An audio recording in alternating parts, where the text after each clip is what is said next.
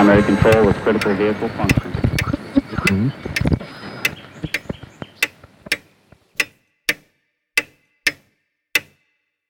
Herzlich willkommen zu Zukunft Denken, Episode 80.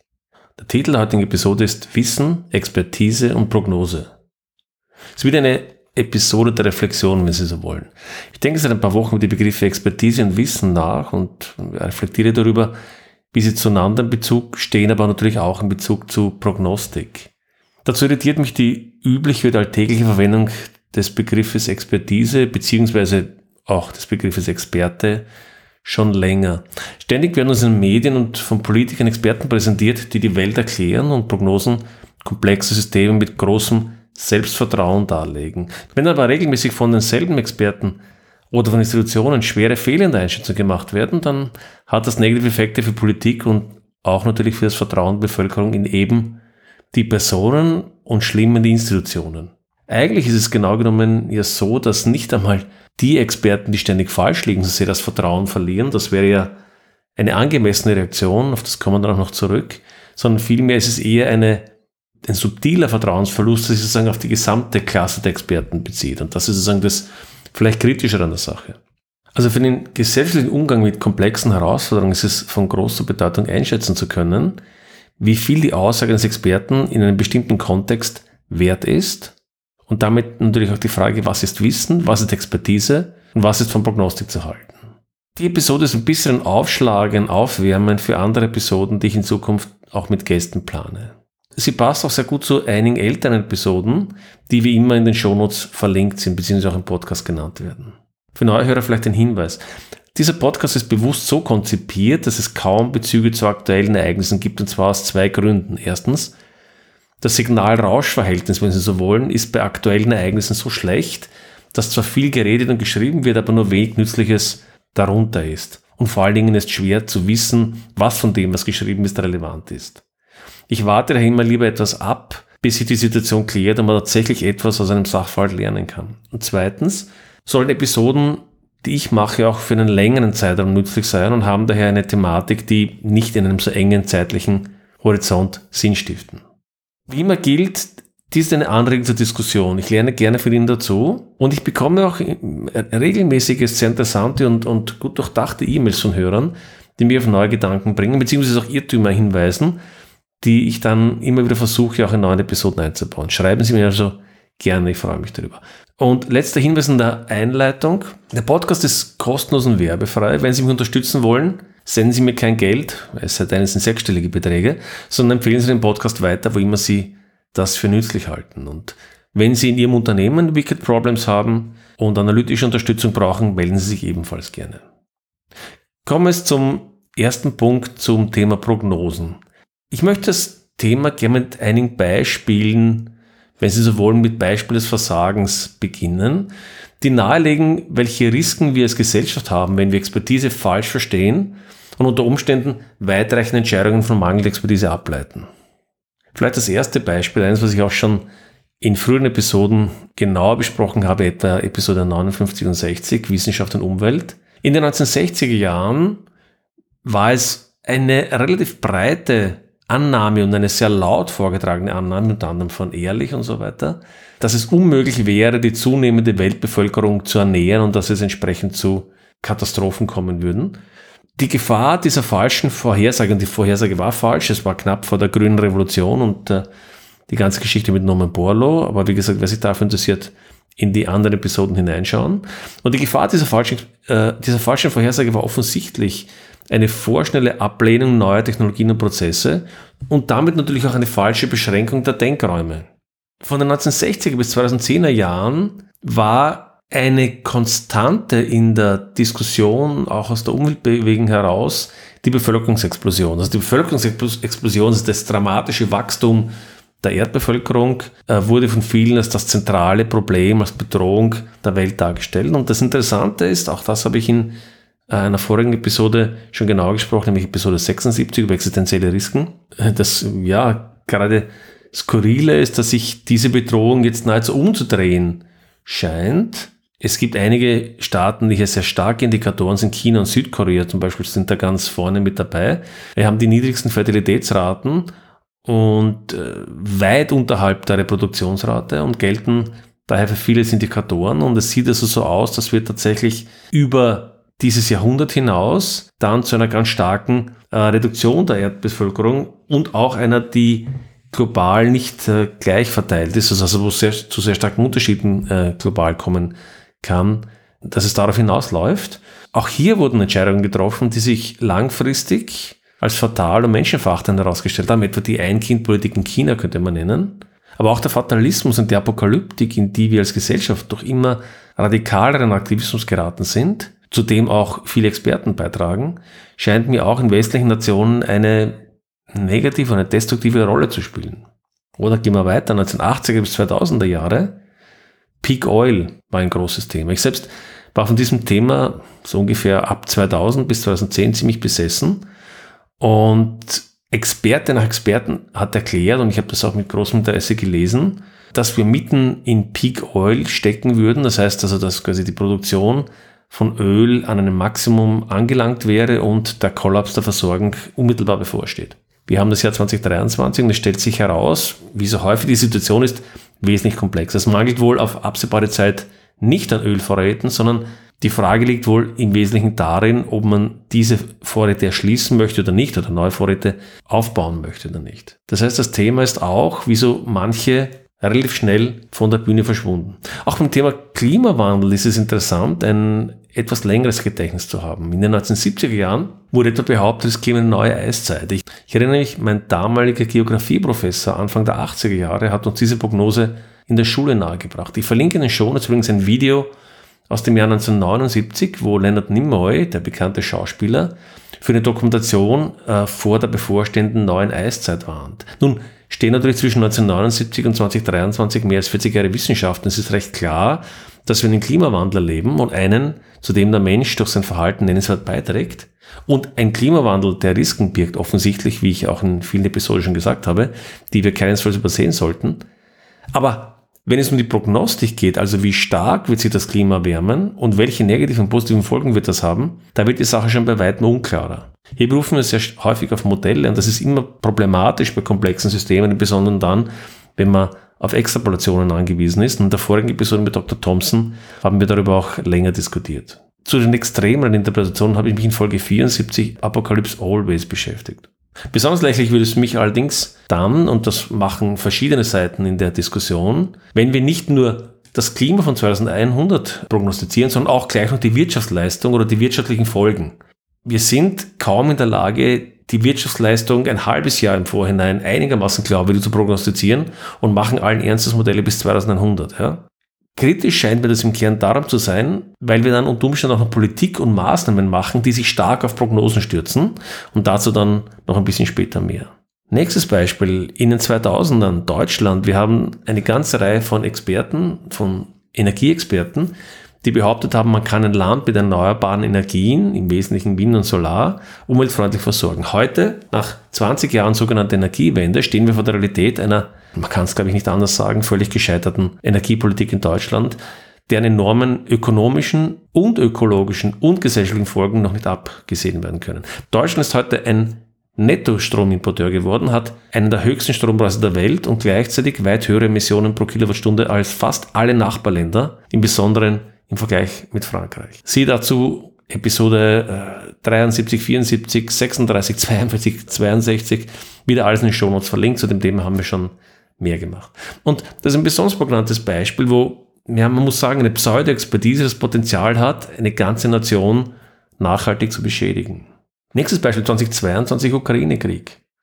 Militär- und Geostrategie-Experten erklären, kurz nach dem Ausbruch des Krieges, dass die Ukraine keine Chance gegen Russland hat und die Übernahme innerhalb von Wochen erfolgen wird. Auch wird prognostiziert, dass die Unterstützung der Ukraine infolge des Ausfalls russischen Gases nur kurz anhalten wird. Kaum ein nennenswerter Experte wusste offenbar, wie ausgehöhlt die russische Armee ist und wie lange die Unterstützung durch Europa und die USA tragen würde. Ich mache an dieser Stelle übrigens keinerlei Bewertung über die Situation der Ukraine oder ob die politischen Maßnahmen sinnvoll oder nicht sinnvoll sind. Ich habe von dem Thema viel zu wenig Ahnung. Mir geht es hier ausschließlich um die Vorhersagen und um die Qualität der Vorhersagen. Es gibt übrigens eine interessante NPR-Episode, die diese Zusammenhänge ganz gut analysiert, sie auch wiederum Shownotes. Auch hier ist wieder mal überraschend, wie überrascht unsere vermeintlichen Militärexperten und Geostrategen waren. Und dies wieder im Gegensatz zu den überzeugend und selbstbewusst vorgetragenen Prognosen. Und zuletzt, die Wirtschaft muss natürlich auch noch auftauchen. Hier finden wir eine nicht enden wollende Fülle geradezu absurden Versagens von Prognostik und Expertise, die häufig nur der Rückschau richtig ist. Und was noch bemerkenswert ist, obwohl wesentliche ökonomische Prognosen regelmäßig falsch sind, regelmäßig von denselben Institutionen falsch sind, werden sie dennoch routinemäßig immer wieder gemacht und publiziert und rezipiert. Was sagt das über unser politisches und mediales System aus? Ein paar Beispiele. Ölpreisvorhersage. Da gibt es eine sehr schöne Vorlesung von John Haas, der schon bei mir in der, im Podcast war.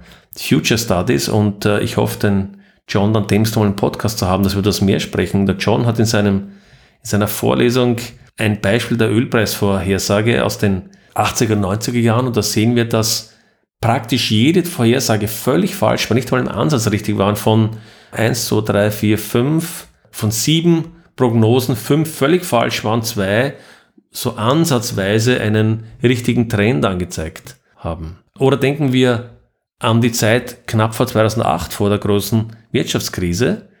Kurz davor gab es die Idee der Great Moderation, das war, können Sie nach, nachschlagen nach dem Begriff Great Moderation, das war so eine Theorie, die viele Wirtschaftsexperten inklusive höchstrangiger US-Ökonomen vertreten haben, auch äh, Leuten, die in wesentlichen Regierungsfunktionen waren. Da war so die Idee, wir haben die Wirtschaft im Griff und es wird keine großen Krisen mehr geben, die Volatilität ist praktisch eine Sache der Vergangenheit. Zack, 2008 haben wir eine der größten und gefährlichsten Wirtschaftskrisen der letzten Jahrzehnten. Oder in diesen Jahren die Vorhersage für Inflation des Jahres 2022, also von 2021 für das Jahr 2022 in den USA war völlig falsch äh, und so falsch, dass sich äh, Treasury Secretary Janet Yellen dafür sogar entschuldigt. Und dasselbe gilt in Europa. Zitat, die jüngsten äh, Projektionen von Experten des Eurosystems und EZB haben den Inflationsanstieg erheblich unterschätzt, was vor allem auf die außergewöhnliche Inflation wie die beispielsweise Dynamik der Energiepreise und Versorgungsengpässe zurückzuführen ist. Und, äh, Zitat Ende. Also zumindest wird hier gleich eine Entschuldigung mitgeliefert, warum die äh, Prognose völlig falsch war, aber das wird die Experten wahrscheinlich nicht daran hindern, demnächst neue Prognosen dieser Art zu machen. Und dasselbe übrigens äh, Großbritannien, Spectator-Artikel, den ich hier verlinken möchte über Inflationsprediction äh, 2022 wiederum das Diagramm anschauen. Die Prognoseninflation versus tatsächlich entwickelnden Diagramm und jede Prognose grob falsch, nicht einmal im Ansatz zutreffend und zwar über einen Zeitraum von ungefähr einem Jahr. Das heißt, nicht einmal innerhalb weniger Monate konnte hier halbwegs äh, zutreffend prognostiziert werden. Und dann noch ein guter letzter Artikel, den ich erwähnen möchte. Im Jahr 2020 ein Artikel aus dem Standard. Vorsicht, wer die Konjunktur prophezeit, wird auch verlinkt sein. Zitat. Die Vorhersage der BIP-Entwicklung trifft stets nur mäßig zu, wenn sie das nächste Jahr betrifft. Jene für das übernächste Jahr deckt sie so gut wie kaum mehr mit den später gemessenen Konjunkturergebnissen. Das heißt, wiederum, wir machen Prognosen für das nächste Jahr, für dieses Jahr, fürs nächste Jahr und schon nach relativ kurzer Zeit fliegen uns die Prognosen im Vergleich zur Realität um die Ohren.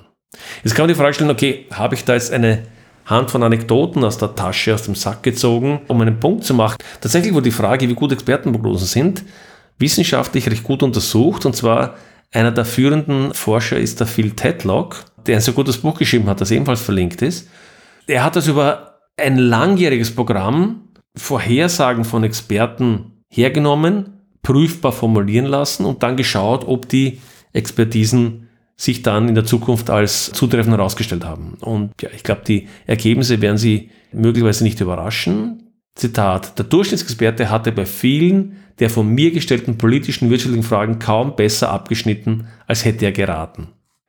Es wird noch besser, Zitat, je berühmter ein Experte war, umso schlechter war die Leistung. Zitat Ende. Mit anderen Worten, je mehr Sie jemanden im Fernsehen oder in den Medien sehen, desto höher ist die Wahrscheinlichkeit, dass dessen Prognosen daneben gehen. Und er spricht von Grenzen von Expertise in einer komplexen Welt. Auf genau das wir dann nochmal zu sprechen kommen. Ein letztes Zitat aus seinem Buch.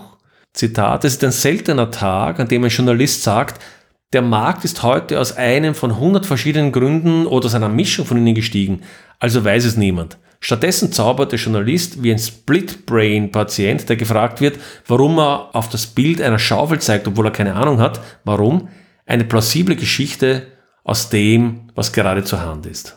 Zitat Ende. Also mit anderen Worten, wir haben große Schwierigkeiten zu sagen, okay, es passiert ja etwas aus einer Reihe von komplexen Gründen. Wir wissen im Grunde nicht warum. Nein, wir zaubern uns eine Geschichte aus der Tasche, um so zu tun, als könnten wir das erklären. Und damit möchte ich zum Punkt kommen, was ist Expertise und was ist Wissen? Ich glaube, wir haben im Kern ein begriffliches Problem. Oder zumindest auch ein begriffliches Problem, ja. Der Begriff Experte, Expertise leitet sich vom lateinischen expertus ab und das ist insofern interessant, weil es in etwa erfahren oder erprobt bedeutet. Es gibt also hier aus dem Begriff heraus einen klaren Bezug zu praktischer Kompetenz. Und das hat für mich folgende Konsequenz oder leitet für mich folgende Definition ab. Expertise ist die Fähigkeit, Veränderungen der Welt konsistent vorherzusagen oder herbeizuführen. Das wäre meine Definition. Nach der Episode schreiben Sie mir, ob Sie zustimmen oder nicht zustimmen. Ich wiederhole, Expertise ist die Fähigkeit, Veränderungen in der Welt konsistent vorauszusagen oder herbeizuführen. Was ist dann Wissen? Wissen ist die Kenntnis eines Sachverhaltes, der aber nicht unbedingt eine Auswirkung auf die Welt haben muss oder hat. Denken wir an historisches Wissen. Selbst unter der Annahme, dass ich höchst präzise über die historischen Gegebenheiten des Römischen Reichs Bescheid weiß, folgt daraus noch nichts unmittelbar Greifbares für die Probleme unserer Zeit. Auch zahlreiche andere theoretische Kenntnisse, etwa der Mathematik oder Physik, können in sich sehr erhellend sein, aber stellen auch keine Expertise dar. Sie können natürlich der Vorläufer von Expertise sein. Übrigens gab es bereits in der Antike eine ähnliche Unterscheidung verschiedener Arten von Wissens, nämlich Episteme im Griechischen oder Scientia im Lateinischen wurde verwendet für Wissen um seines Selbstwillen sowie auf der anderen Seite Techne im Griechischen oder Ars, und das ist sehr interessant, im Lateinischen für angewandtes Wissen, vielleicht vergleichbar damit, was ich Expertise nennen würde. Und spannend finde ich eben besonders den Begriff Ars, der ja in der Übersetzung mehrere Bedeutungen hat, nämlich Wissen, Kunst oder Können und Fähigkeit. Das heißt, da haben die äh, Römer sozusagen und auch die Griechen, also mit Techne, aber wie gesagt, besonders der Begriff Ars, haben eben diesen Begriff, der sowohl Wissen als auch eben den Bezug in das Können und die Fähigkeit hinein hat, äh, gemeinsam gegeben. Und daher gibt es aus meiner Sicht keine Kompetenz, keine Expertise ohne Tun und natürlich auch nicht ohne, dass dieses Tun bewertet wird, etwa vom Markt. Wissenschaftliche Bewertung für sich genommen ist auch anfällig und nicht unproblematisch, weil einerseits die Gefahr besteht, dass der Blinde den Einäugigen bewertet und andererseits, weil es ein Interesse an zirkulär positiver Bewertung innerhalb eines äh, Systems gibt, sowie Gruppendenken, das auch letztlich zu falschen Anreizen führen kann. Kurz gesagt, Erkenntnisse, die sich in rein akademischen Zirkeln bewegt, steht immer in der Gefahr, weder Expertise noch Wissen zu sein. Es gibt zahlreiche Beispiele dazu, siehe auch Episode 13 und 14 zur Pseudowissenschaft. Auch wissenschaftliche Ideen bewähren sich letztlich nur über die Zeit und an der Praxis. Um das an einigen Beispielen ganz konkret zu illustrieren. Ein Installateur zeigt Expertise, wenn er den Austausch einer Toilette weitgehend korrekt plant und umsetzt und dies natürlich nicht nur ein einziges Mal, sondern in vielen Fällen. Ein Automechaniker ist kompetent und kann als Experte bezeichnet werden, wenn er einen Schaden korrekt diagnostiziert und entsprechend seiner Prognose behebt. Ein Chirurg ist kompetent, wenn er in der Lage ist, bestimmte Erkrankungen weitgehend korrekt zu diagnostizieren und entsprechend des aktuellen Wissensstands zu behandeln, zum Beispiel einen Knochenbruch oder ein Trauma.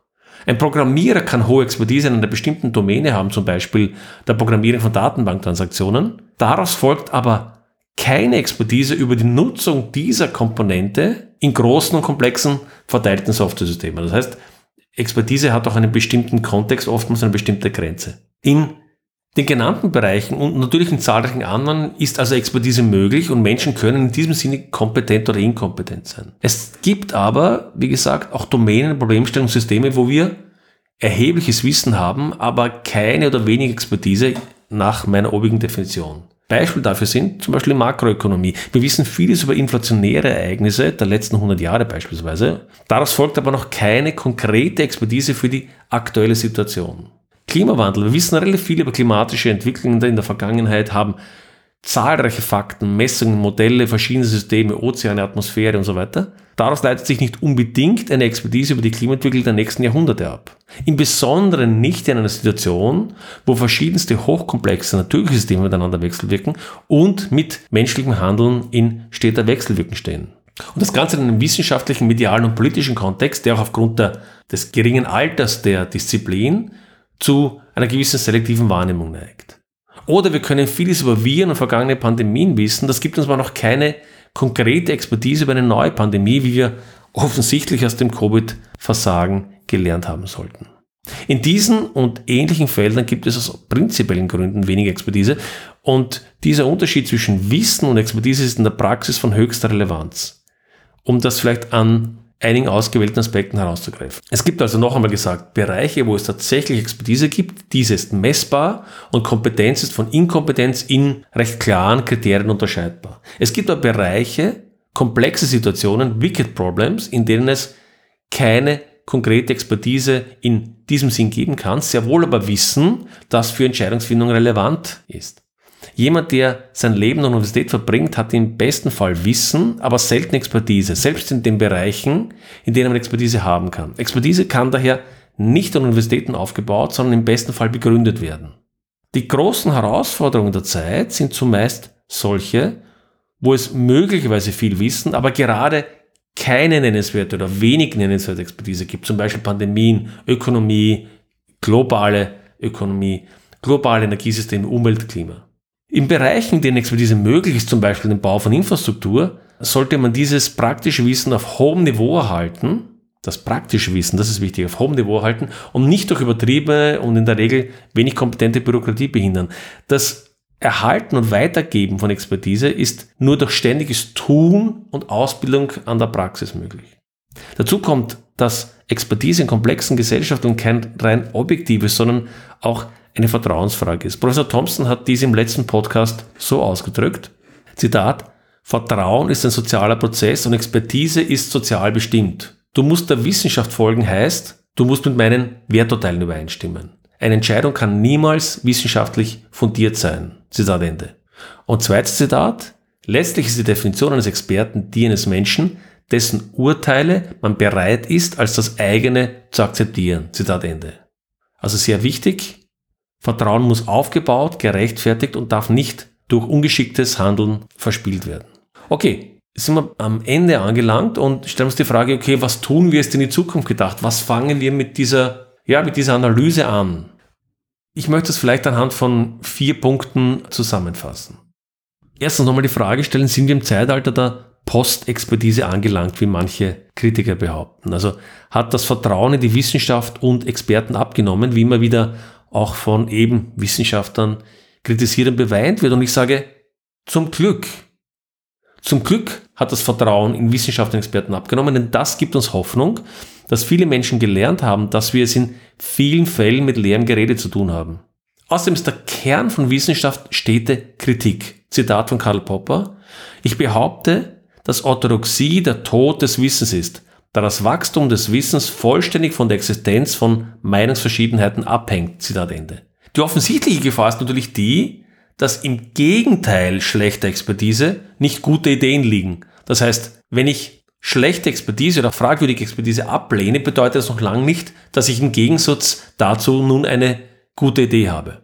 Was machen wir so mit dem Befund? Also zunächst mal würde ich sagen, positiv zur Kenntnis nehmen, dass viele Menschen kritischer geworden sind. Das ist einmal eine positive Sache. Dann stellt sich die konkrete Frage, wie wir mit dem Expertiseproblem in der Zukunft umgehen. Denn ohne Expertise kommen wir in vielen Problemen noch nicht voran und in komplexen Systemen brauchen wir besondere Vorgehensweisen, wie wir hier vernünftig steuern können. Übrigens ist das durchaus kein Thema, das nur von bestimmten politischen äh, Fraktionen aufgegriffen wird. Ich möchte auch noch ein Zitat eines der klassischen, äh, klassischen linken Denker bringen, nämlich von Noam Chomsky, der in einem seiner Bücher geschrieben hat, Zitat, in den meisten Teilen der Gesellschaft wird man ermutigt, sich auf Experten zu verlassen. Wir alle tun das mehr, als wir sollten. Zitat Ende. Also auch er letztendlich legt nahe, dass selber Denken, das kritisches Reflektieren auf einer breiten Ebene eine wichtige Sache ist.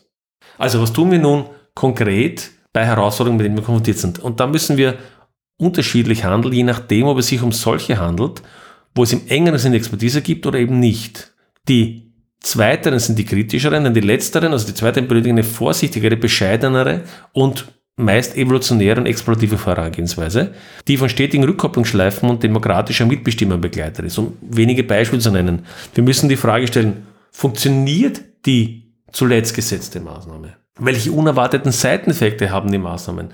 Das bedeutet natürlich, dass wenn wir Maßnahmen setzen, diese nicht in dem Vertrauen setzen dürfen, dass unsere Prognostik stimmt und wir haben die Maßnahmen gesetzt nach Modell so und so, wird das dann auch richtig werden. Nein, wenn wir Maßnahmen setzen, müssen wir die Bescheidenheit haben, anzunehmen, dass die Maßnahme nicht unbedingt greift oder in eine falsche Richtung läuft. Das heißt, wir müssen ständig auch beobachtend dabei bleiben, um zu schauen, ob die Dinge sich auch so entwickeln, wie wir es hoffen, dass sie sich entwickeln.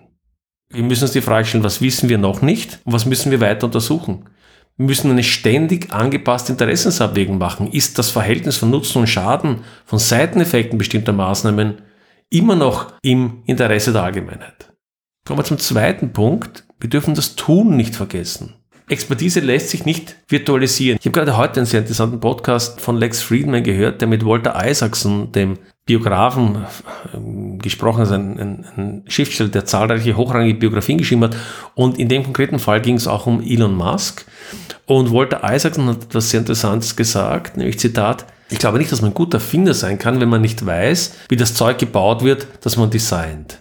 Was er damit ausdrücken wollte ist, und dann auch in, in dem Gespräch gemacht hat, ist, Denken und Entwerfen alleine sind nicht ausreichend, um tiefe Expertise in einem Thema zu erlangen. Die Idee, dass man nur schlau entwerfen muss und das Zeug wird dann von irgendjemandem dann irgendwo anders gebaut, führt nicht zu wirklichem Fortschritt. Entwurf und Umsetzung stehen also offensichtlich in vielen Fällen in einer sehr elementaren Wechselwirkung.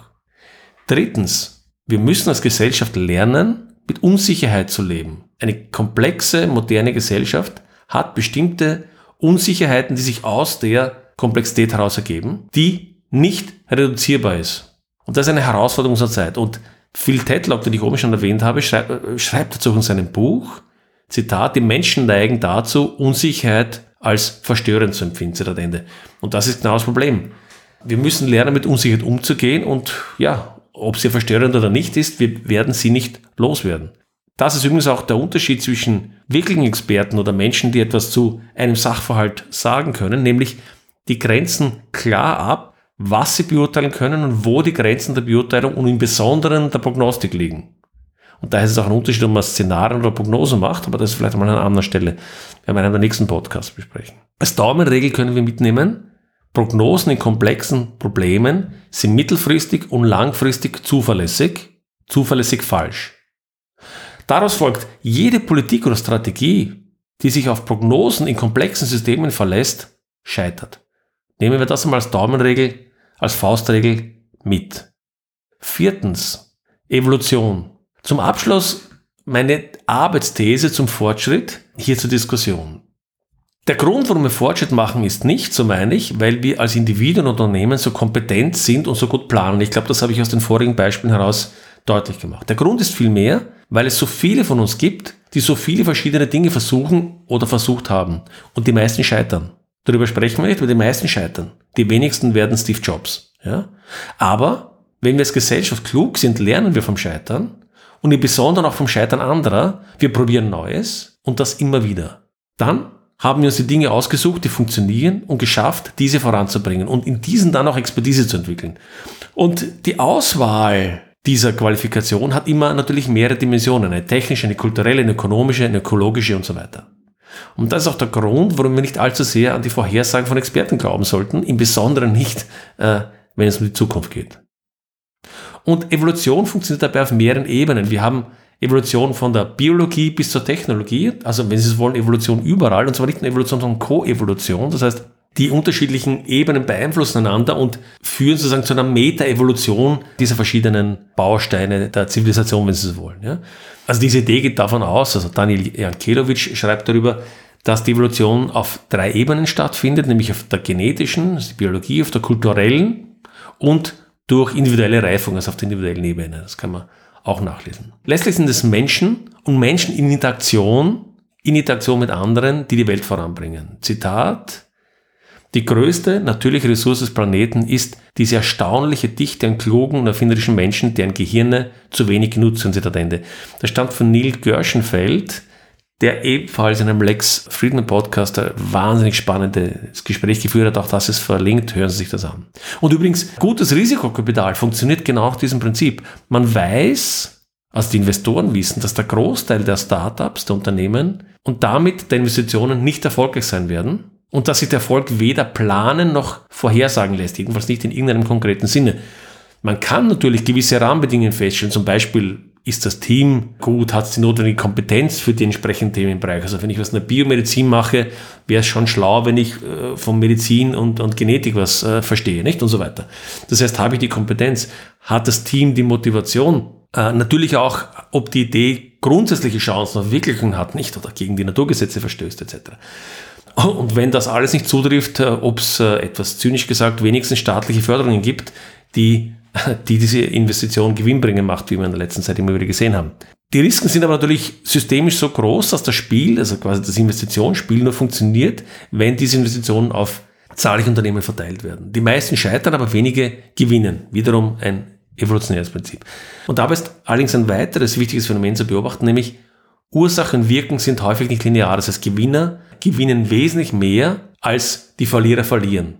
Andernfalls würde ja das Prinzip sicher für die Investoren nicht tragen. Eine gute Idee ist es für eine Gesellschaft, Umgebungen zu schaffen, wo evolutionäre Entwicklung möglich ist. Es gibt da so ein ganz nettes Paradigma, das ich auch verlinken äh, wäre.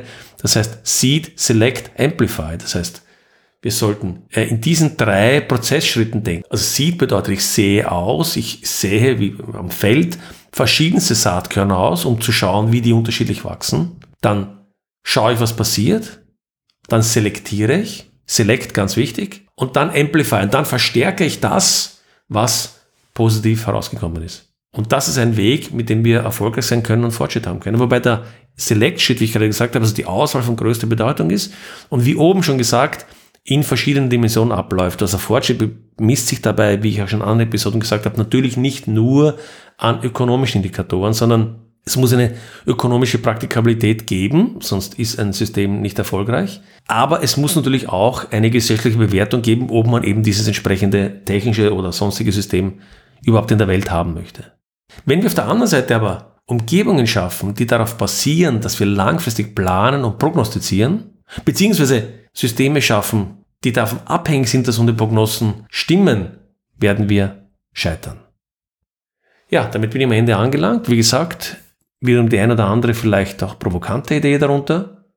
Wichtig, wenn Sie darüber nachgedacht haben, wenn Sie Dinge gehört haben, mit denen Sie nicht übereinstimmen, schreiben Sie mir, bin sehr interessiert daran. Ansonsten freue ich mich, dass Sie zugehört haben, wünsche Ihnen einen guten Morgen, einen schönen Tag, einen grusamen Abend, je nachdem, wann Sie mich hören. Bis zum nächsten Mal.